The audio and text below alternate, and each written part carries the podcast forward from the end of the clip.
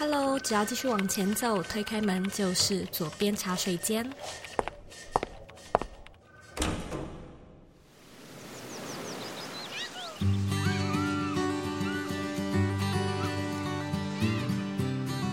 现在在收听的是《左边茶水间》第两百三十四集。圣诞节快乐！欢迎你呢来到茶水间的年度企划女力专题。女力专题呢是配合 Woman Power 女力学院的招生，集结了不同面向的女性精神和故事来跟你分享。今年呢，我们同样邀请到几位优秀的来宾来跟你分享他们在创业还有人生上的启发与历程。Woman Power 女力学院是目前台湾首创最大专为女性设计的自我成长学院，帮助打造女性社群，找到志同道合、一起学习和进步的伙伴。课程的设计是一年制的，那在这一年当中呢，你就会像是去上学一样，能够学到 Business Life。Coaching 和 Career 四大核心面向，包含十二种不同主题，四十八堂线上课程，十多场如唐凤、吴淡如等知名大师的讲座，有六大活动的社团，像是运动、理财、社交、艺术等主题，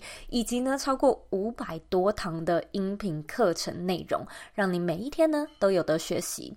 这么丰富跟精彩的内容是非常难得，而且真的有口皆碑的。我有许多学生呢，甚只是私底下的朋友，都有参加女力学院。每一个人呢，都对学院的评价好评不断。那我自己呢，也是四月的讲师群之一，专门呢讲生活设计 （Design Thinking） 这个主题。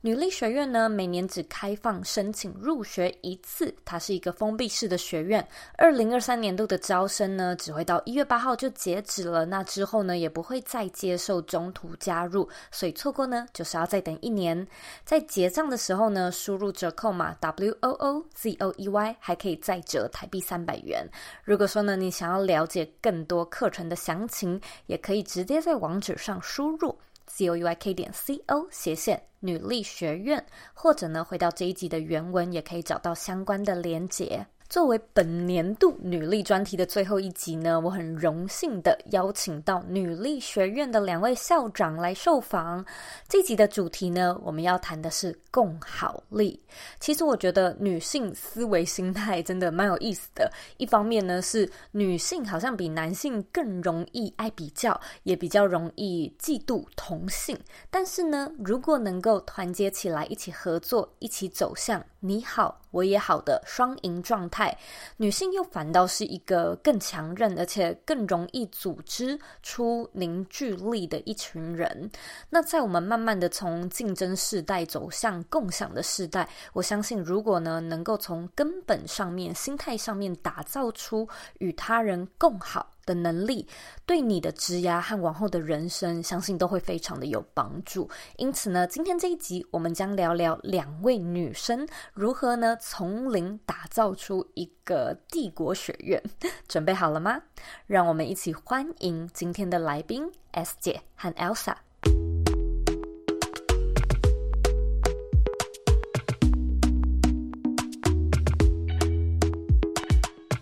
这一集呢非常特别，今天这一集播出的时间呢会是我们的圣诞节。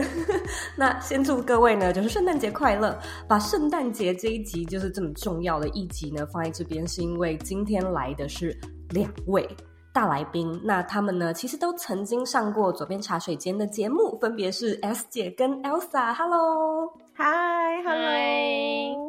我们这次就是岳阳远端连线，所以我们现在就是三个人在三个地点三方通话。我其实，在做这一集的时候，也回去听了一下个别访问你们的一集。很有意思，那个时候刚好是一二六一二七，就是连续两集在访问你们。我相信有长期在听左边茶水间的听众，可能已经认识你们了。但是呢，就是针对还不认识的听众，可不可以也请你们做一个简单的自我介绍呢？大家圣诞节快乐！就我是 S 姐，然后我过去是工程师，转战做猎人头顾问，所以我比较擅长做的是企业挖角等等的，还有职涯规划。那在帮很多的人才过程当中呢，的确发现市场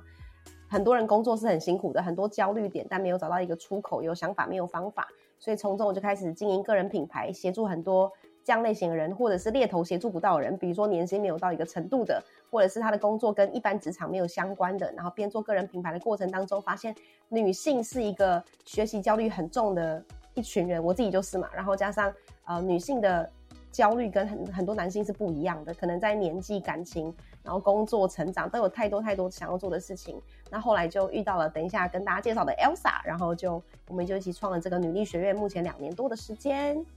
大家好，我是 Elsa，大家圣诞节快乐。嗯、我是在一开始大学毕业的时候，就是有任职相关行销企划相关的背景，然后我在台湾工作了一下子，那时候薪水很低，很痛苦，所以我就。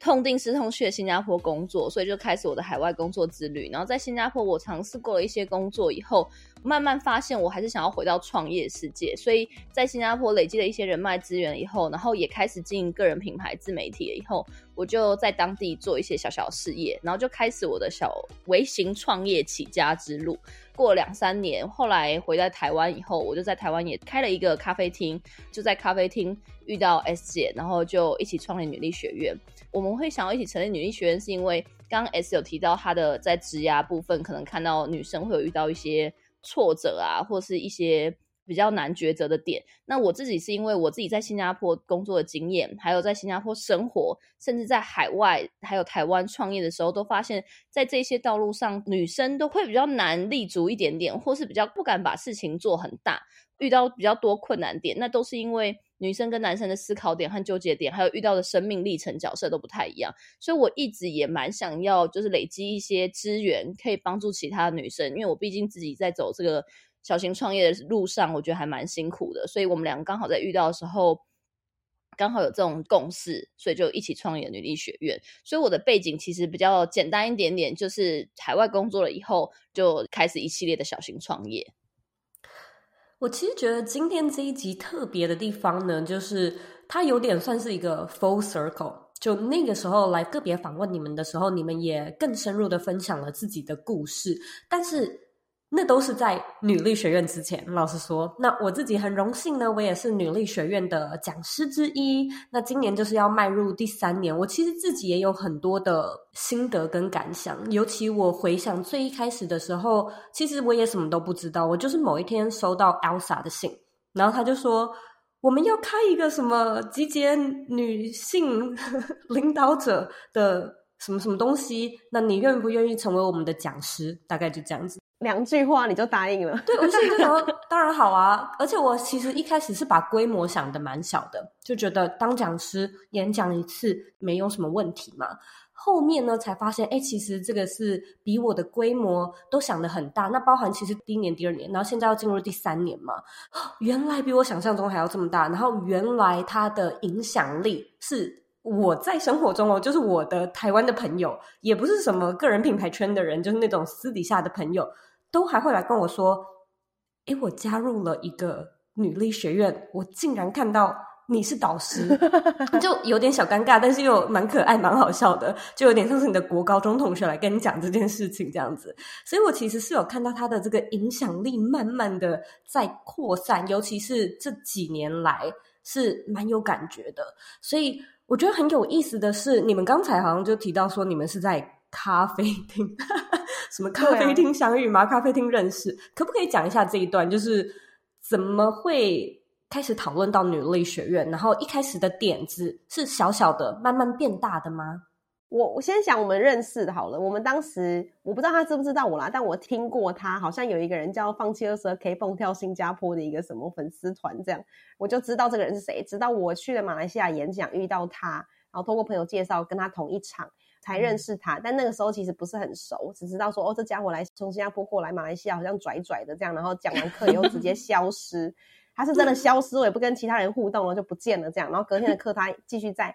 然后讲完课他又消失了这样。所以其实那时候我没有什么机会跟他打到招呼，只说哦嗨嗨你好，我就是那个 S 姐。然后直到他回到台湾的时候，他因为各种关系，等一下看 Elsa 要不要分享，他就开了咖啡厅。就在那个时候，我跟他说，哎，我想要做一个那个 Woman Power 的湿纸巾。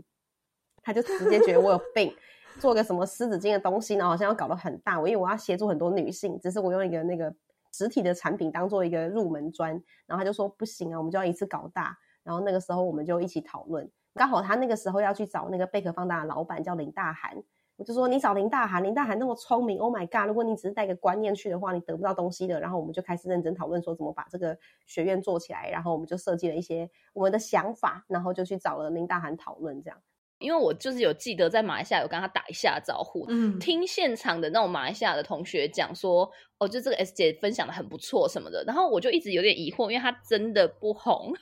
就是因为我自以为我比她红太多，但那时候就吓到我，就是她的影响力其实很深很深的，所以我那时候就是有点印象，直到我在台湾有因缘际会，就是开了一个咖啡厅。就觉得这咖啡厅真很难赚钱，所以我想要找一些蛮厉害的人来这边演讲，其中找 S。我找他以后，我就现场有听到他分享，我觉得真的是还不错，就又再找他办第二次演讲。因为除了反馈很好以外，他非常非常的不 care 钱。对啊，就是我都想说他很义气相挺。对，当时我跟他还不熟，其实我每一个讲师我都会塞那一次欢迎一下，就说哦，这个咖啡厅很辛苦，就是让我便宜一点的讲师费。讲师就是不太理我，或有的人就是阿萨利就是少一点点，那只有 S 就直接自己对半砍，然后想说。呃这个人 好像很接地气，所以我就想说，好吧，那我就放下姿态来跟他聊一下。一切都是我自以为自己一个高规格，但是反正聊了以后才发现，其实我们想要的东西是蛮像的，要做的概念是很像，只是说我不知道事情要干嘛。就是我直接打枪他，然后整个过程蛮有趣，是因为第一就是我怎么样打枪他，他都很可以接受，因为这好像是他的一个大梦想，可是竟然可以轻易的这样子转换，还有。接受，我觉得就是这人蛮特别的。第二个点是，那时候我确实想要做一个很大的平台，然后那个平台是，嗯、就是也是帮助其他女生的一些资源。我那时候真的想要仿造，有点像中国的那个得到，然后就是把它弄成台湾版，嗯、但是就是真的又太大、太烧钱、太不可行，所以我们两个刚好就是聊来聊去折中，然后某一天下午就真的就说我要去见林大涵，你要不要一起来？他就。就一起耶，就是我这辈子没有遇过那么好约的网红，或者我一到现场跟林大涵讲了以后，林大涵跟我们分享了非常非常多很厉害的观点，讲完了以后他就立刻吸收，然后就立刻调整，就说：“哎，好吧，那我们就是下次赶快见面再开始。”其实他讲完这个，我也没我也不以为然，因为那时候我有很多其他的重心，还有其他事业在 run，可是他就是才过两三天，然后就一直叮咚我，然后就一直跟我约下一次。就很急的一个人，所以我那时候有点吓到，但是有点被半推半就，就开启了这个事情。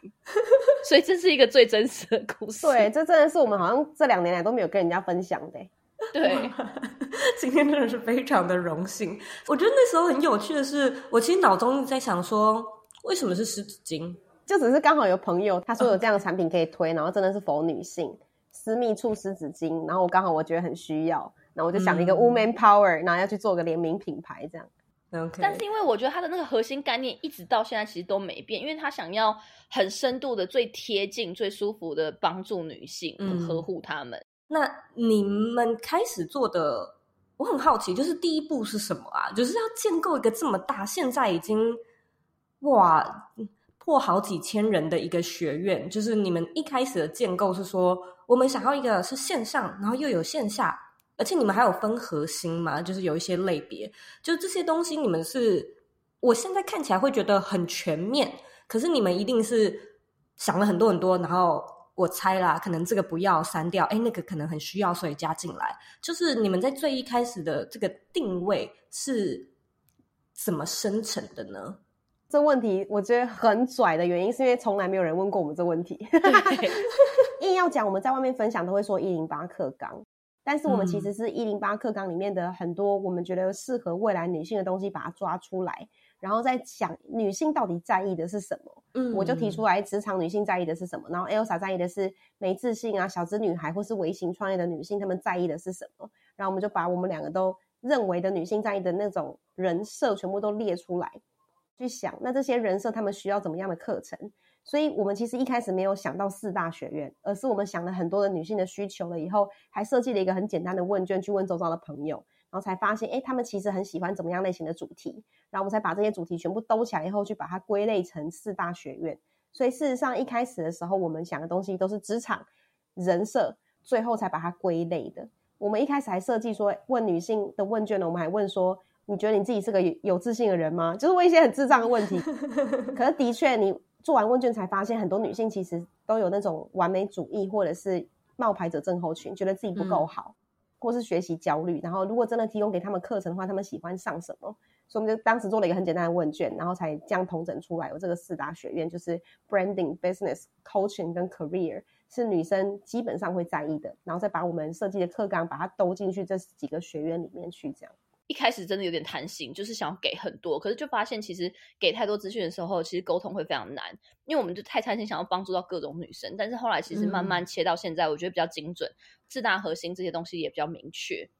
五月开始筹备，然后九月招生，其实就是花这中间的几个月时间把这些东西整理好。很快哦，真的就是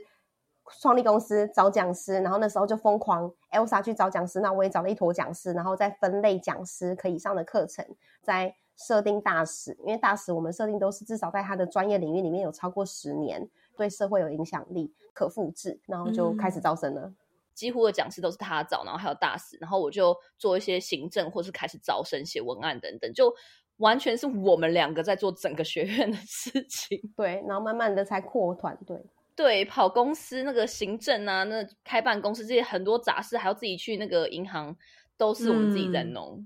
哎、嗯，对，然后才有真的第一号员工。然后第一号员工呢，哎，上班没多久，就因为各种原因，因为他的狗生病干嘛，然后就立马离职。我们又很痛苦。直到找到真的的第二号员工以后，他才一直跟着我们到现在。然后那个人叫维尼，嗯、我真的很感恩他，非常全能，然后帮我们做了很多我们做不到的事情。嗯，其实这个一路走来，现在两年多，我觉得你们心里面一定也有就是有很多很多的情绪啊、心得啊。我们就先问学生面好了，等一下再问你们自己的心路历程。因为我觉得我们的那个学院的整个就是设计一整年的机制，然后每年也是先用这种先集资，然后再开始明年一整年上课那个方式，就是真的会让大家变成学费非常非常的低，就真的是比业界还低很多，然后让大家可以在第一年的时候这样子比较没有压力的去。很探索，看看自己到底喜欢我们四十八堂课里面的四十八种讲师里面的哪一个讲师的个性，哪一种讲师的背景。然后很多其实多数的学员都是遇到一些职场卡关，或者想要转职，然后他们可能都一直在自己的生活中已经纠结了两三年，无从下手。可是他在探索这么多课程以后。他可能就是从来不知道这个领域，或是那一种兴趣，竟然可以变现，或是变成一种专业，或是那种个性的讲师，竟然可以在那个领域那么成功。所以他在这里面可以找很多 role model，或是一些影子，或是一些他可能可以规划的未来故事模型，就不会一直纠结在自己的世界。嗯、能参考的那个答案，好像就只有自己身边的朋友，或是从大学、高中到现在的闺蜜们。所以他们其实视野和格局会无形中开拓很多。我觉得就是因为这样，他们的那个影响其实是。无来由的，然后通常像我们到现在就是续报的那个比例，每一届的其实都还蛮好，我们都不会特别推他们，因为就是刚好时间到，他们就会自己来报名。那我觉得就是这个原因，嗯、他们才会想要到大二继续去更深度的了解这些内容，到底是什么东西会影响他这样。嗯，而且现在是第一个。大三要开始了嘛，对不对？对，我们的最后一一个就是一个学员，他进来女力学院以后，大一、大二，and then 续报大三的这个，这是他的最后一届，他就真的在女力学院正式毕业，这样。哦，所以他们有大四吗？他们大四就是回来做女力学院的回馈了，因为我们也算过，我们可以给学员的东西，这个是到我们的顶端的，他应该已经有发展了，嗯、或者是他知道怎么帮助他人了，所以就不需要。在我们这边学东西，但是他可以开始做回馈，所以他就变学姐，嗯、然后回来这个学校有些活动可以一起来参加，类似这样。哎、欸，那我在这边就想要请你们就直接介绍一下，呵 呵介绍一下整个学程好了，因为那个时候啊，我还听到你们讲过一个很可爱的话，就说你们三年了之后就不要再回来了，因为你们应该要已经毕业了。就是应该要已经从这里成长了，如果还回来的话，代表我们教的不够好，你们才要一直回来。所以我那个时候听也觉得，啊、哦，这个说法其实很可爱。那大一、大二跟大三他们分别不同之处在哪里呢？嗯，大一的人数一定会最多，会算是我们新的招生。就像我们现在呃，圣诞节我们的这个招生只到二零二三年的一月八号。那大一。它几乎就是广学，所以会把它我们的四大学院的整个十二个主题的课，每一个月有四个不同老师的线上课程，全部广学完的原因，是因为他也许不知道他会从哪个讲师里面得到一些他要的，然后或者是他觉得有些讲师的课很简单，可是他事实上他觉得简单，别人觉得很难啊，搞不好，那他就会知道原来我自己有哪一些部分的影响力，所以大一我们都会建议他是广学，然后跟多多参加社团跟认识人，他就会有一些安全感跟归属感。那到大二的时候呢，他会续报，就原因是因为我们希望他学以致用，所以呢，我们的线上课程主题一样哦，就是大使的课主题都一样，只是不同的一群大使，我们总共有十位大使。那线上课就变成两周一次，可是作业就会相对在需要他多想，比如说。呃，财经验平方的的老板就会直接开始教总体经济，然后女生就会觉得哇，这是啥？可是他把总体经济讲的很简化、很女性化，完全可以很生活化的理解总体经济这件事情，就会让他的投资可能会变得比较方向层面会比较广。然后可能茶子堂的营运长可能就分享他如何经营这样的品牌，或是做永续经营的东西，所以他就比较深一点。学以致用，除了线上以外，他就开始有很多实体的工作坊，可以正式的跟讲师一对一的讨论。实做去试试看，原来我是做这个我喜不喜欢，我我有没有兴趣？所以，我们连工作坊都会分成生活型的啊、理财型的啊，然后投资型或者是哦商业型的跟职场挂的。所以，我们的工作坊也是真的很实战的去教大家，或是去体验一些你想过但是你没有尝试去做的，然后很贵的课。比如说，我之前有跟着上什么密码学的课啊，然后塔罗啊。快速可以看懂塔罗牌蛮重要的，才不会一直被冲枪，就是你知道 不知道对方在讲什么。就是这些体验式的东西，它会有深，但是没有到非常非常深，因为那些讲师他们都有他们的专业，或者是体验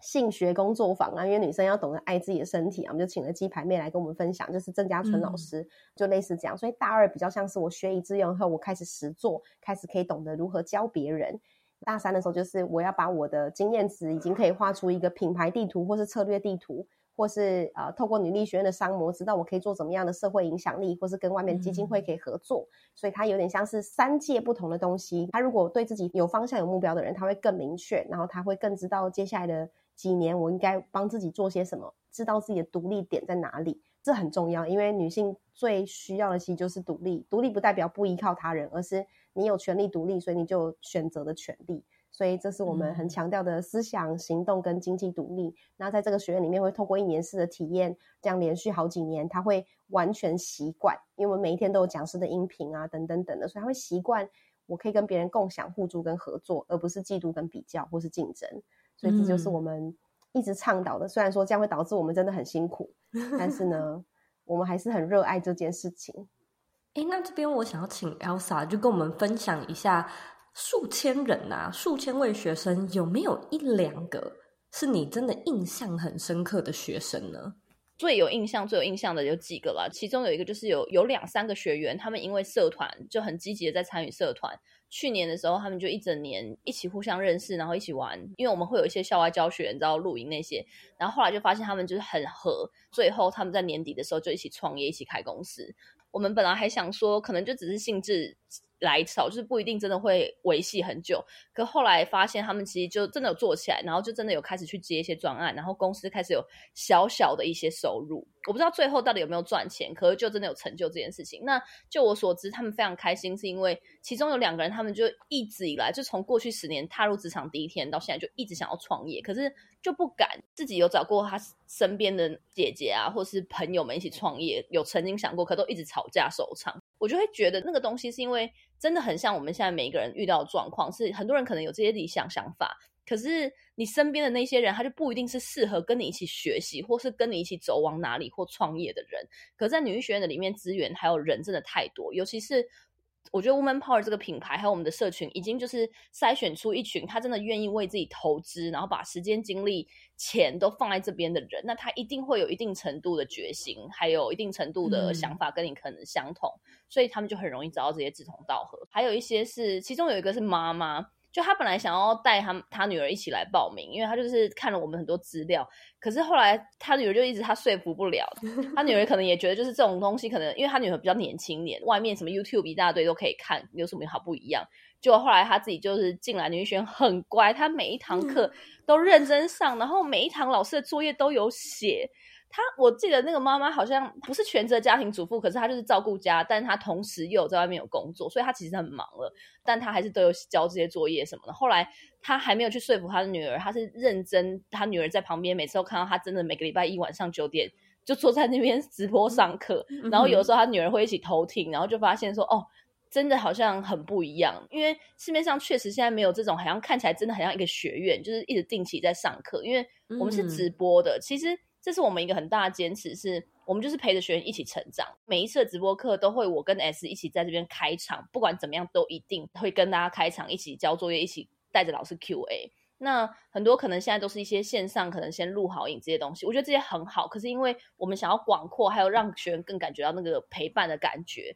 所以我们就有下这份苦心。然后这些学员也真的有感受到，就不只是课程很好，可能就是真的是跟校长们感觉很近。然后校长们成长的话，他好像也要一起成长的感觉。然后后来就是时间到的时候，他女儿就自己也来报名，然后他就吓到说：“哎，哦，你怎么自己去报名了？”这样。还有其中一个是他。好像就是生病，然后生蛮重大病，有点改变他的人生。这样，他一直有点找不到勇气，然后后来是有点痊愈了啦，就是还在休养中，还没有要马上回职场。可是他还是不太敢去立刻面对，就是以前的同事啊，或者是一些亲朋好友，因为他们可能就会一直关怀。嗯、你知道，这种关怀过度，他就是。会造成一种压力，力，嗯，对，然后反而会觉得他自己很弱，然后他其实已经痊愈了身体，可是他的心灵完全没有，心灵可能更受创，因为当他在跟病魔对抗的时候，他可能还比较强壮，可是后来痊愈了以后，他完全觉得自己很空洞，什么都没有，更没有自信，这样，然后后来他就加入女医学院以后，就完全从头到尾就是把自己当学生一样，在这边彻底的学习，就在重建自己的一些价值观还有思想，也交到了一群朋友。帮助他的感觉不会像他的朋友那样子一直过度的干涉，嗯、就让他觉得重新再找到自己。所以就是其实有各种角色、各种女生、各种状态人在这边，其实都可以找到在这边整个学院一年里面，我真的觉得是某一个瞬间，或是某一些累积，让他们瞬间有改变，或是有一些感动。我有参加过你们。二零二一就是去年的结业式在台中嘛，毕业典礼。Oh. 呃，对对，毕业典礼。那那一场我真的是有震撼到，就是现场真的是好多好多人，真的是像开演唱会这样子，然后还有社团发表会嘛，有点像是惩罚。很多女生都非常的有才华，就是我们有看到有人唱歌、跳舞、弹吉他，好像是跳。钢管吗？哦，钢管那个人他是医生呢，他跳舞只是他的斜杠而已，小儿科医生。我就想说，哇，这边的人呢、啊，真的是深藏不露吗？对啊，都很棒，就是他们给自己一个舞台，然后我们也提供给他一个管道，嗯、然后我觉得这都非常棒，所以很感动。你有没有觉得一群女生聚起来就是一种感动？我们好像每一年办毕业典礼和开学典礼的时候。大家都会很进入那个状况，虽然我们不是什么花好几百万的那种大场面，但是我觉得是因为大家有一种心连心，然后大家都知道自己坐在这边是为什么，然后有得到什么那种感动，我觉得是这会互相影响那个氛围的。对，我觉得确实是。其实我。现在也觉得有一些女生，我也不是说特别想要贴标签，但是我开始可以看出来，就是你们的受众开始可以知道说，哦，我感觉出来她是女力学院的学生，就是有一种 feel，好像某一种，有一种温暖哈，对对对，接地气，对，用某一种形态，你可以感觉，OK，这个人上进，这个人对未来有野心，就是他会有一些你辨识的出来的受众的标签。我也想要问问看你们，嗯、你们有没有观察到说哪样的人可能会特别想要，或者是特别适合来参加女力学院呢？我觉得每一年其实它都有一些不同的状态。那第一年很多我我看到很多人是内向者跟相对比较没有自信的女性的比例会比较高，嗯、因为他们想要找个地方可以让他们有一些出口。但第二年我发现很多人他们是想学习、想成长且积极。但是有想法没有方法，然后的比例可能会多一点点，嗯、因为他们可能已经听过第一届的人从内向者变得好像真的朋友比较多了，很多活动，所以就开始有人这样子社群的渲染出去，然后开始有更多积极的人也加入这样的学院的时候，这个学院的整体的气氛是更好、更平静、更祥和，反而不是那种。好像你一定要很积极，你才能来，或是你一定要时间很多才能来。有些人是时间很少，但他会觉得我来这边，我就是参加社群，然后我只要听到关键几个讲师，我真的很喜欢的，他就觉得值得，觉得划算。所以我发现，在第二年的时候，整个学院的那个气氛跟那个活力是更好的。然后学姐在跟学妹们分享的时候，因为我们不是看年纪挂学学姐或干嘛，而是看她报名的日子嘛，所以他们会更有那个。影响力，更有自信的讲出来，他为什么喜欢女力学院，为什么喜欢什么讲师。所以我觉得那个都是在练习他们的提问力啊，对很多事的观点看法就不会只是负面的，他们可能会知道如何正面思考很多事，转念的速度可能会比别人快。所以我发现那个定位，我们就不会定位成什么二十四岁到三十八岁，而是定位想成长、嗯、想学习、有想法没有方法的女性来这边有一个平台，让她有归属感跟生活感，然后让他知道如何好好呼吸、好好生活、好好知道自己是谁。所以我们有硬的有软的，然后让他可以在这边好好的沉浸式体验。这样，那我们就来聊聊共同创业这件事情。其实这一路走来，我相信你们一定也有很多的磨合，因为好，一位是海外工作的经验，然后一位是呃猎头的经验，职场经验比较多。对，可是我觉得你们的生命历程其实也就是有蛮多的新的元素，包含就是也恭喜 S 是在今年的时候就是升格当妈妈，哇，这个真的就是又在事业上面给了多一个挑战，在整个创业的过程中。我个人啦，我从外人的角度来看，会觉得你们两个的搭配还蛮好的，好像有一种很阴阳互补的感觉。你们也是这么觉得的吗？我们来私底下聊一下。我应该是阴吧，我想我不想被定位成阳，但我真的是阳，所以我就也蛮承认这件事。我们两个就是夫妻树这样啊，夫妻一定会吵架，所以只是看吵架的过程怎么调和的解决问题。所以我们第一年的时候吵架比较多是财务上的问题，我们花费的比我们想象中多，非常非常的多。他会觉得他都在让我，然后我会觉得我都在让他，对，就类似这样。但是第二年开始更多学院的营运啊、未来方向的东西的时候，一定也会有摩擦。但是我觉得前几天有个学员问的很好的问题，他那时候问说：“S 跟 Elsa 就是你们的精神支柱是什么？”的时候，Oh my God，我被这题吓到。因为我好像发现我在哎、嗯、有小孩之前，我的精神支柱是 Elsa 哎，所以就会 无敌忍让哎。我说忍让不是说他不好，所以我忍让不是，而是我接受他跟我讲了哪边要调整，然后我接受他某一些情绪，我也接受他觉得我哪里不好，或者是他觉得哪边要改善，我尊重他的专业。我也在调整我的情绪，因为我自己情绪也会很多很重。我不知道他啦，但是我肯定是 成长蛮多的，然后情绪也是，然后能力也是，因为毕竟他是创业经验比我丰富很多嘛，所以他就会说我要好好跟他学习，所以我就跟他学习，这就是我我啦。但是我也想听听 Elsa 的，Oh my God！因为一直以来我一直觉得我在创业的过程就是会有一些小小小理念，但是因为我都是一种走小资创业那种感觉，所以其实钱对我来讲很重要，不管是我个人个性的因素，还有原生。家庭因素，还有我自己安全感来源等等的，我觉得钱跟赚钱能力这两件事情，赚钱的能力对我来讲很重要，所以我很需要验证我有赚钱能力这件事情，所以我一直都在环绕这件事。嗯、可是进了女力学院，大概到第一年以后，就是下半年开始，我其实就会开始有点也会被这些女生感染，因为一开始我确实有理念，嗯、可是我的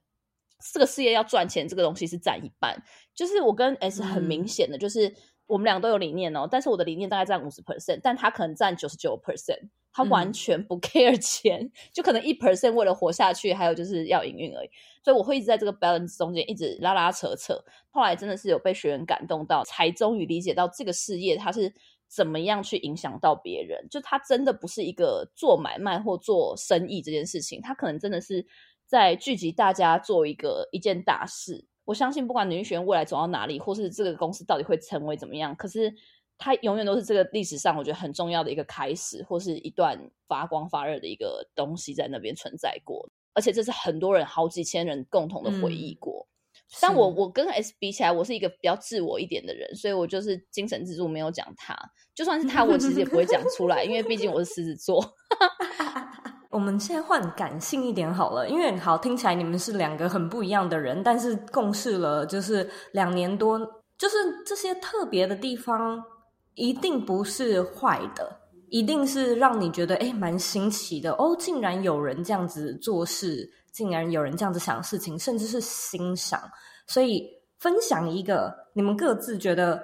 对方最特别或你最欣赏他的地方。哇塞，哇塞，要讲他优点，这真的是很，我会很痛苦。但我刚刚开玩笑了，就其实我必须说，以以外在来说，其实 Elsa 超美，就她真的很美。我刚刚讲过三百万次，虽然说我很喜欢呛她是白冰冰这种，她觉得自己是范冰冰，但我觉得是白冰冰。但是她她的整个五官身材完全是完美的一个一个女性。那这个是外在，以内在来说，她的脑袋其实完全跟我是相反的，所以这也是我觉得她的优势，因为我我的想法很。很跳，然后很远，很多想做的事情，然后有时候会很模糊，但他很会把他很实际面的东西都讲出来，然后跟他的忧虑跟担心点，因为我过度乐观，然后他是过度悲观，嗯，然后我们两个合起来就会变成好，那我们彼此调整成一个我们都可以接受的模式，所以这应该是我觉得他很棒的点吧。Oh my god！我竟然要我竟然要捧他！Oh my god！嗯，那我要讲什么？好像讲不出优点呢、欸。好坏哦，可以哎。但我觉得，如果从刚刚姐讲那个切角的话，我觉得那个优点就是他的那个执行力真的很强，比我认识觉得执行力很强的人再更强。那我一直有在想，为什么可以这么强？因为他很像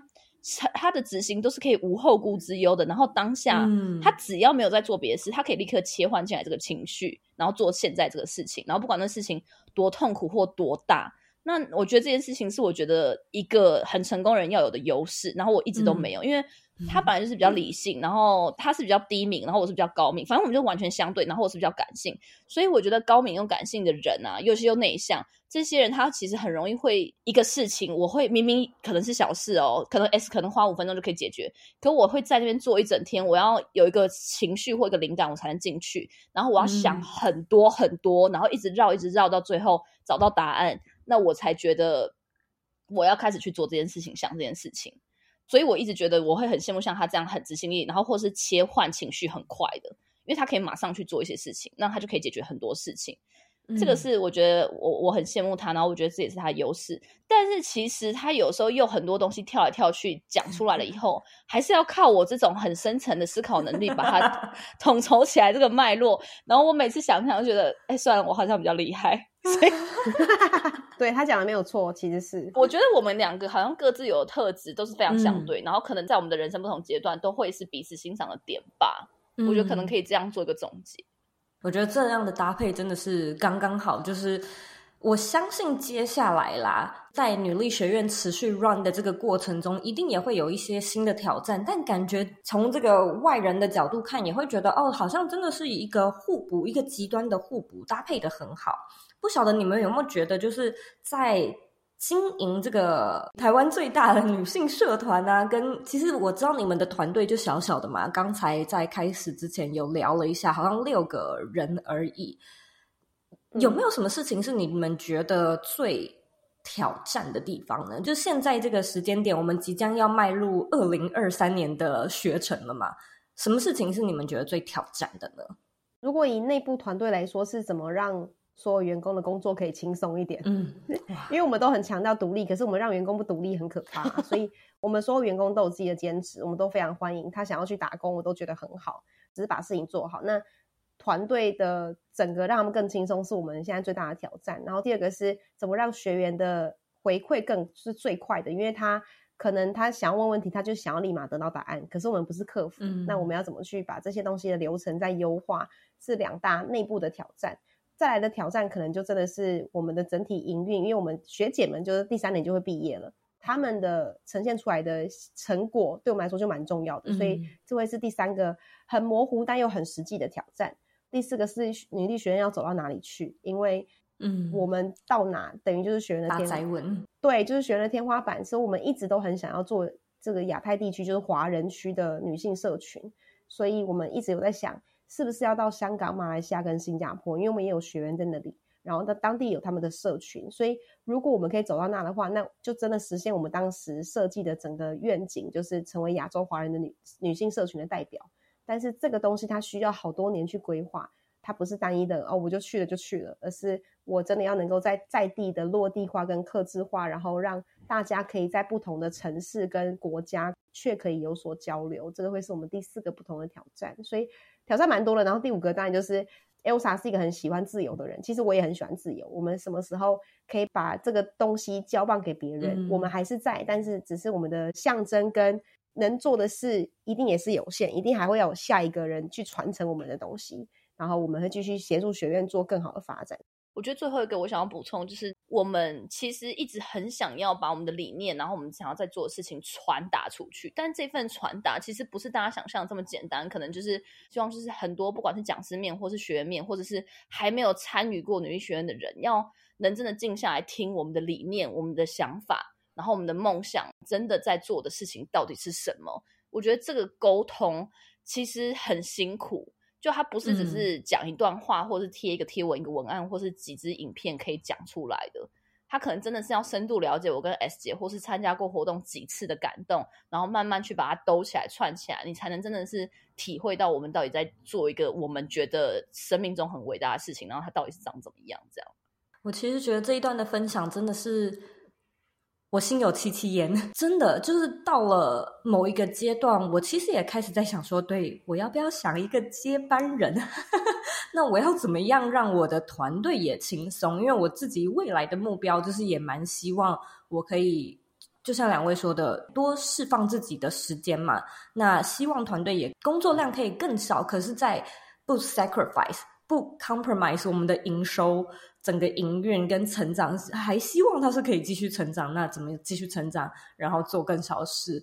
哇，它真的是一个大宅问挑战。对啊，对，的确是。然后你要让员工轻松，你的成本就会高，所以这都是挑战。对，对，其实是。可是我觉得你们其实很棒的一点是，虽然是校长，但你们真的也是跟着学生，就一步一步的这样一起学。有没有一件事情是你们觉得自从女力学院开了到现在，你觉得自己成长最多，你真的看见你自己改变的地方？我的话一定是情绪啊，因为毕竟我以前是猎头。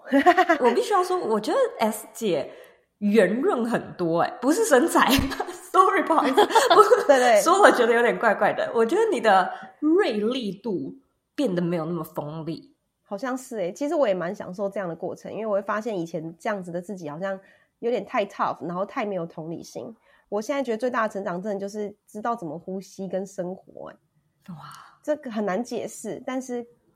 明明很忙哦，忙到炸，可是我开始理解原来呼吸这件事有这么难，然后原来我一直在从中的学到呼吸的方式。我说不是很硬的 hard skill 怎么学呼吸，而是原来呼吸需要学跟。但我以前都不太不太谈那种什么爱呀、啊、归属啊，但我的确看到太多女性的改变，所以我自己有被影响。所以我觉得提到内心的这种自己内心最深层的东西，是我以前也不会做的。然后，但是我却把我自己没有自信或是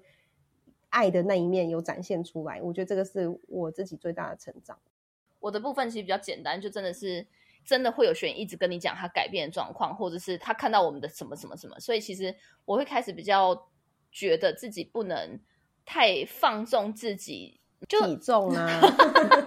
烦呢、欸。哎、欸、哎、欸，但体重这件事确实哎、欸，其实真的会，因为你会看到学员他们其实自己自主会一直什么二十一天一直去减重，对，他们有运动社团什么的，对，还有运动社团很爱去运动，然后我就会觉得说。我虽然本来本性是不喜欢这件事情，可是我要慢慢学接受，还有认识这些事情，就有点是为了他们，然后我也要了解他们为什么喜欢，嗯、就会慢慢开始去接受，然后也练习做一些这些事情，就很慢啦。但是其实是有改变的，但就是不知不觉中也更多了一些比较，我觉得有点感觉是社会责任。虽然我我觉得很多人会觉得我们女力可能就还是一个线上学院呢，还是一个刚开始的企业。谈不上什么 B 型企业或这种社会责任，可其实我觉得我们做的一举一动，还有我们的决定，如果是对于这些学员的爱或为他们好的出发点，其实我觉得我们已经完全有在尽这些社会责任，然后对他人真的是有在一个正向的影响。我相信听完这一集的听众，应该对于女女力学院又更加的了解。我自己目前呢，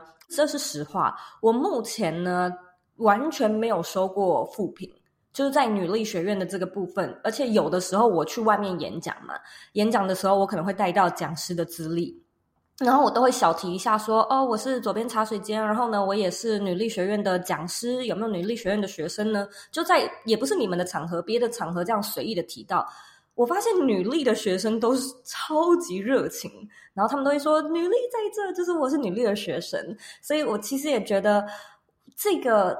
团体。你可能把它想象成它是线上学习的社团，但很多人加入给我的回馈是，它很像是一个家庭。那对于我们接下来就是开始，其实好像招生也快要结束了嘛。我想就请你们简单的再介绍一下，还有就是有没有什么早鸟啊，跟其他后续的活动是对于未来想要加入的学生可以跟他分享的呢？我很建议女性啊，只要你你的人生里面一定要其中的两到三年是在女力学院，因为它是一个人生中对你来说是一个很好的回忆跟经验值，是因为它是一个很难得的社群，大家彼此互相帮忙，一起上课给回馈，在你人生遇到某一些小小低潮的时候，有人会鼓励你，而且你遇到没自信的点的时候，别人会跟你说没有，你不是这样子的，所以很多时候。女性需要一些情感上的支持，或者是很实际面的一些建议，在女力学院都找得到。那在你还没有方向的时候，这边提供了很多很多不同的课程，让你找到一些方法或者是目标。那一个有目标的人，他通常看起来就会非常有自信。所以不是他到底能力多强或是怎么样，而是他知道他为何而前进。这完全符合了女力学院的一个 slogan，叫做“目标大于恐惧，就能无所畏惧”。所以这是我想要跟大家分享的。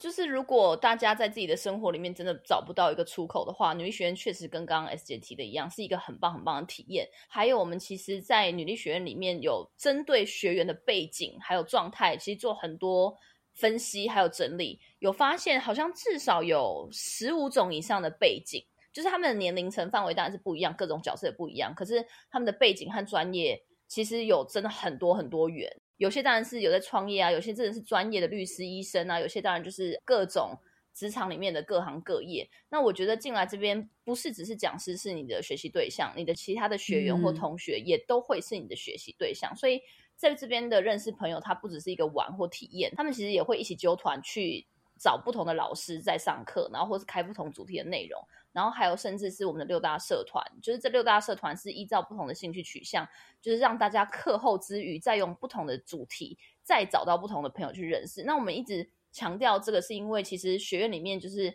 如果今年顺利的话，没意外，可能加上我们过去所有的校友，因为其实我们有些活动是校友可以参加的，就已经三千四千人。那这些人。其实兜起来，你在里面想要得到的各种资源，或是各种解答，或是各种不管是情绪出口啊，或是有资源等等的，都一定一捞都可以捞得到。所以就真的很欢迎大家。我觉得刚刚 S 姐可能在就是讲说一生可能要有两三年，可我真的觉得先不用放那么大，只要一年就好了。就真的是先可以来一年，因为我可以大概九十 percent 保证，就是你体验了一年以后，反正你就会自己去自动变学解续报。所以你只要真的先痛定思痛，然后。如果你二零二三年，因为我觉得现在是年底，然后准备要跨年了，其实很多人是非常的焦虑，然后不开心。你知道，其实我发现年纪越来越大的时候，你会发现身边的人他可能越来越窄，越来越不愿意出去跨年，是因为我问过他们说，是因为多数的人就开始、嗯、其实是恐慌，不是那么像小时候单纯的开心看烟火，因为他可能就开始恐慌，说明年又是年初了，我又要重复一样的问题和困境，嗯、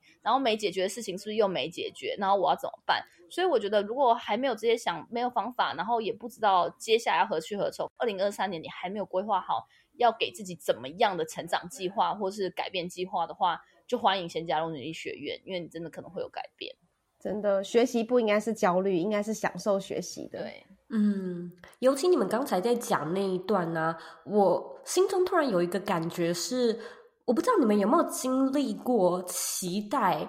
上某一间学校的那种心情，有，就可能考试的时候啊，然后你就是特别有一心中的那个志愿，就是一两间很希望可以真的顺利进去。就你刚才在讲的时候，我就在想说，诶，我觉得未来有一些女孩子，她可能心里面会出现这种感觉。我相信女力学院它会一直在，所以如果说今年你觉得你准备好的话呢，欢迎就是加入二零二三年的学程。那我相信可能很多人开始就是在这边观望，或许未来因为错过就要等一年嘛。对对，要等一整年。报名截止招生了之后，我们的这个就停止招生了。要的话就要报明年二零明明年。是的，对。对，真的是。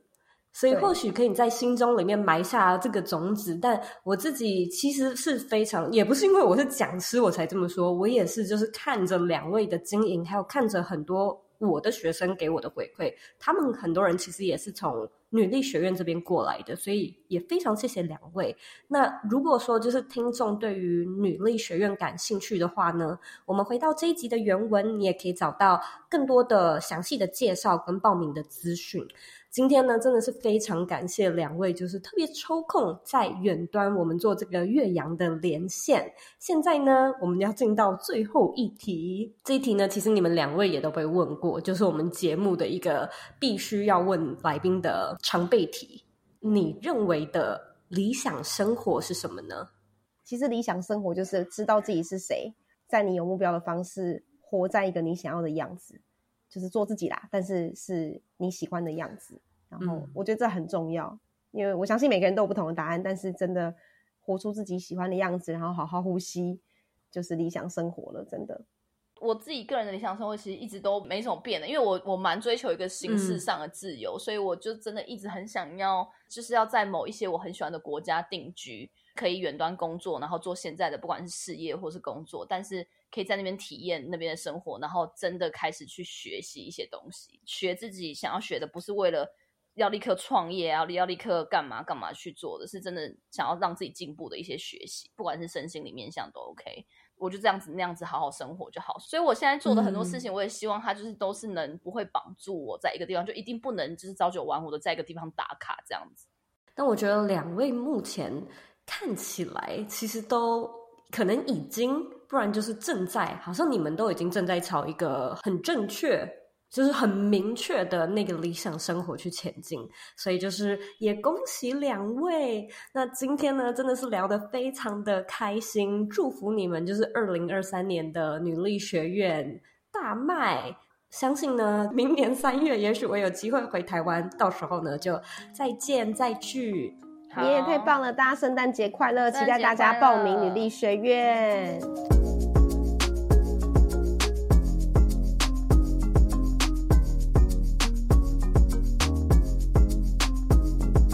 今天的重点整理一。聊到两个人开始创业的契机，Elsa 表示和 S 姐呢是在一个演讲聚会上认识的。原先呢，Woman Power 的这个品牌只是单纯的想要从湿纸巾的概念出发，但是两个人又觉得这样的格局太小，因此呢，很积极的开始找 mentor 聊聊更系统且更规模化的想法。然后呢，从一零八课纲开始做延伸，找出想要 focus 的受众标签，了解各式各样女性。呢，在职场和生涯规划上的困扰，才慢慢的建构出一个线上学院的完整架构。大一的学习目标呢是广学，用丰富度呢来增添视野，用安全感呢来打造习惯。那大二的学习目标呢则是深学，就是开始有更多的实体工作坊啊，并且呢将学到的内容学以致用。那大三的目标呢则是在于长学，也就是呢利用时间跟经验的累积，培养出更贴近生活的知识和技巧。那我觉得其实这个设计呢非常符合我们所谓的热情培养。我常说，一个人如果找不到热情，就是因为他看得不够多，他试得不够深，以及他练得不够久。如果呢，能够将这三者都满足，要开启第二或者是第三专长，真的都不会是难事。二聊到 S 姐跟 Elsa 的创业磨合，两个人笑着说，第一年最常吵的就是财务问题，那第二年最常吵的呢是跟营运有关的问题。两个人对于价值观还有金钱的想法都不太一样。Elsa 更重视变现的实力，而 S 则比较不在乎赚不赚钱。然而，透过三年的累积，他们也逐渐意识到，所谓共好，其实就是为了相同的目标一起努力。那无论彼此之间的性格是乐观跟悲观的两极反差，还是说深思熟虑跟快执行力的这种极端差异，其实这个事业、这个愿景的影响力是大于买卖。大于做生意的，我也认为这也是我所相信的共好力的一个核心要素。它是一种超越金钱、超越名声和外在物质的一个精神象征。三聊到因为一起创业之后的改变，S 表示呢自己变得更加的圆融，学会好好的呼吸，好好生活，慢下脚步，放下锐气，体验轻盈自在的人生。那 Elsa 则表示呢，她觉得自己背负了更多的社会责任，注意到自己的一举一动是更具有影响力的。那自己呢，也因为学员而深受感染，开始去接触一些原先自己没兴趣或者是没有尝试过的项目。更重要的是呢，女力学院的校友其实现在已经有三四千人。其实呢，你各种想要的资源、解答、人脉或协助，都能够轻松的在里头唠叨。学习的对象呢，也绝对不会是有像我这样的讲师。你的同学呢，很可能也是你的学习对象，而你甚至也会成为他人的学习榜样。这个呢，其实就是共好力的核心关键。非常感谢你收听今天的内容。我知道这一集或者是这一系列的节目，其实我们讲了很多有关课程推广的消息。但是呢，除了希望能够邀请你加入课程，激发呢你对女力学院的兴趣之外，我觉得更重要的是让你去了解一个企业是怎么从零诞生。做生意是一回事。让消费者买单，你的理念又是另外一回事。我们其实卖一些民生的消耗品是很简单的，卖湿纸巾搞不好更加的容易，甚至呢获利更快速。但是如果说你今天想做的事情是影响力大于获利。那我认为这一集的节目呢，可以让你更详细的知道产品设计的脉络。有一句话呢是说，人们买的不是产品，而是产品背后的故事。那也有一些人会说，其实是买产品能够解决的问题，或者是产品能够带来的感受，或者是社会标签。可是呢，我相信其实现代人真的越来越重视所谓的精神。我支持这个品牌。倒不是因为我觉得可能他的笔记本多好用，或者蛋糕多不一样，而是呢，我知道透过支持、参与、透过消费，就是是一种帮助他人达成目标、达成理念的途径。而如果说这样的理念刚好也跟我的价值观相符，那么其实透过消费、讨论或者是推荐，就是呢，在让品牌带你去实践、代表你去发声的方式，而这个。其实呢，就是我们今天在聊的共好力。这集呢，是我们今年最后一集的女力专题。那如果你听完这一集的节目，对女力学院有点好奇的话，欢迎你呢回到我们这一集的原文，寻找相关的资讯。在一月八号之前呢，输入折扣码 W O O Z O E Y，还可以再享三百元的优惠折扣。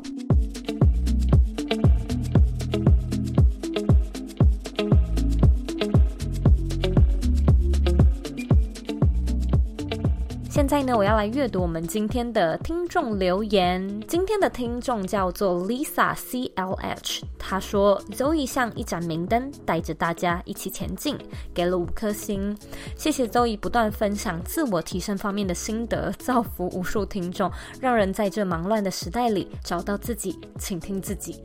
非常感谢 Lisa 的留言。如果说呢，你听完我们这一集的节目，觉得呢有带给你一些收获，或者是启发你的话呢，我也希望你可以帮我像 Lisa 一样到 Apple Podcast 上面打星评分，留下五颗星。那在评论的时候呢，我也希望你可以留下你现在正在收听的集数是哪一集，这样呢对我来说的帮助会非常的大。别忘了订阅这个节目，并且呢把它分享给身边你认为会有需要的人。或者是你认为很重要的人。假设呢，你还有其他的问题，也欢迎你呢回到我的网站或者是 Instagram 上面找我。我的网站网址呢和 IG 的账号一样是 zoeyk 点 co。你可以截图这一集的节目，并且呢分享到你的 IG 限动上面，tag 我，让我知道你有在收听，还有让我知道你听完这一集节目之后的想法。最后的最后呢，我知道你是非常忙碌的。我也知道呢，你可以选择去做很多很多其他的事情，但是呢，你却选择来收听这一集的节目，而且还听到最后，我是真的真的非常的感谢你。现在呢，我也想花一点时间跟你说，你是你人生的负责人，你有权利也有能力去过你真正热爱的人生。祝福你圣诞节快乐！我们明年见喽。